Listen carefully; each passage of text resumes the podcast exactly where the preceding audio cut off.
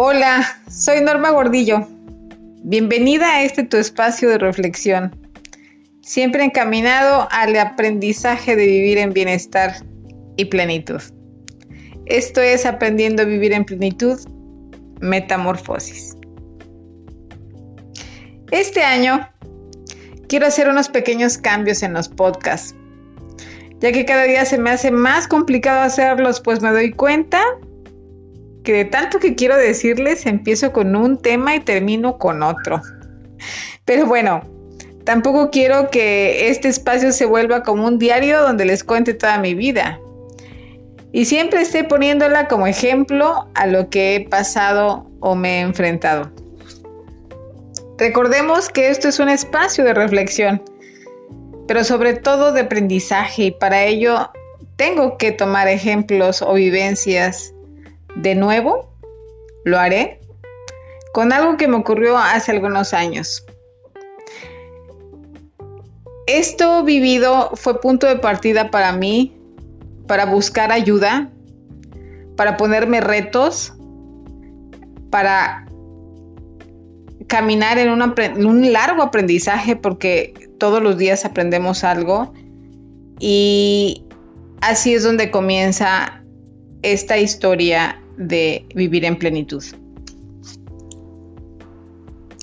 Después de haber vivido el terrible paso por el desierto, comparativa que hago de mi separación matrimonial y vivir una depresión a tope, dejé transcurrir un par de años y acepté salir con un ex compañero de la secundaria, quien en ese momento pasó por el primer filtro de que no fuera nada parecido a mi expareja. En la convivencia diaria que empezó,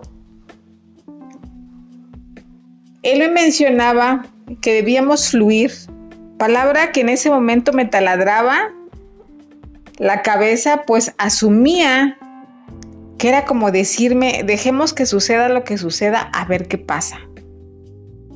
Y entonces me sentía como agredida y ofendida. Yo la interpretaba así. Cuando empecé a ver y más bien a sentir que algo no estaba funcionando como deseaba, pues de nuevo volvían esos feos hábitos de desconfianza, a veces confirmaba que me mentía o que simple y sencillamente no era lo que esperaba. No era esa persona que llenaba mis expectativas y lo pongo entre paréntesis y entre comillas. Ese es el primer error que cometemos las mujeres en una relación, poner expectativas en la otra persona. Ahí fue donde empecé a entender que no estaba fluyendo, como él me aconsejaba siempre. Pero más que fluir no estaba siendo yo, que había guardado mis verdaderos sentimientos para ocultar mi incomodidad con algo que no me estaba haciendo feliz. Pero lo más terrible es haberme enterado que no era la única en su vida y que aún así, aún sabiendo que me era infiel, me dolía terminar esa relación y entonces era donde me cuestionaba y me pregunté muchísimas veces qué pasaba conmigo. Si la infidelidad ya la había vivido con el papá de mis hijas, ¿por qué tenía que volver a vivirlo con esta otra persona? No sé, no sé si a ustedes les ha pasado algo semejante, pero me dolió y mucho más tomar la decisión de cerrar puertas y ventanas a todo medio para tener cero contacto con él. El tiempo transcurría y seguí en mis talleres y cursos y busqué aprendizaje eh, y busqué terapia y empecé a estudiar el comportamiento humano y sus pensamientos, el cerebro, cómo funciona, a través de los pensamientos, ya que toda emoción empieza con un pensamiento. Me puse a enfrentar con todo Todos esos monstruos que creía habían desaparecido, pero al enfrentarme a esta vivencia de nuevo descubro que había dejado algunas cosas pendientes en mi anterior relación y lo más importante, que estaba aferrándome a algo que no funcionaba, porque ambos estábamos llenando vacíos. Entonces, dejamos de fluir para pasar al terrible terreno donde aferrarnos es lo más fácil lo más difícil de enfrentar. Y entonces es el momento en que me di cuenta que nunca había fluido y que más bien me había aferrado a esa persona. Escuchamos muchas veces el soltar y dejar ir. No sé si, si en, muchos, en muchos momentos, lugares o personas nos han dicho, suelta, deja ir. Pero la verdad tuve que apoyarme de nuevo con mi terapeuta y trabajar mucho en esa herida que había vuelto a tocar. Ahora ocurrió algo diferente. También me di cuenta que estaba siendo muy juez conmigo y es que estaba frente a una página en redes sociales. Estar frente a una página me, había hecho sentir incongruente de vivir lo que estaba viviendo. Hasta que comprendí que soy humano, que la página no me hace perfecta y que yo también tengo procesos en mi vida como humano, como mujer, como madre, como amiga y sobre todo que no hay edad que haga caducar las emociones. Aferrarte no es más que la no aceptación de lo ocurrido en tu vida. Te sientes que pierdes cuando en realidad ganas. Ganas porque si una persona no está sumando contigo y no te acerca a lo que tú deseas vivir, entonces no eres para esa persona ni tú para ella.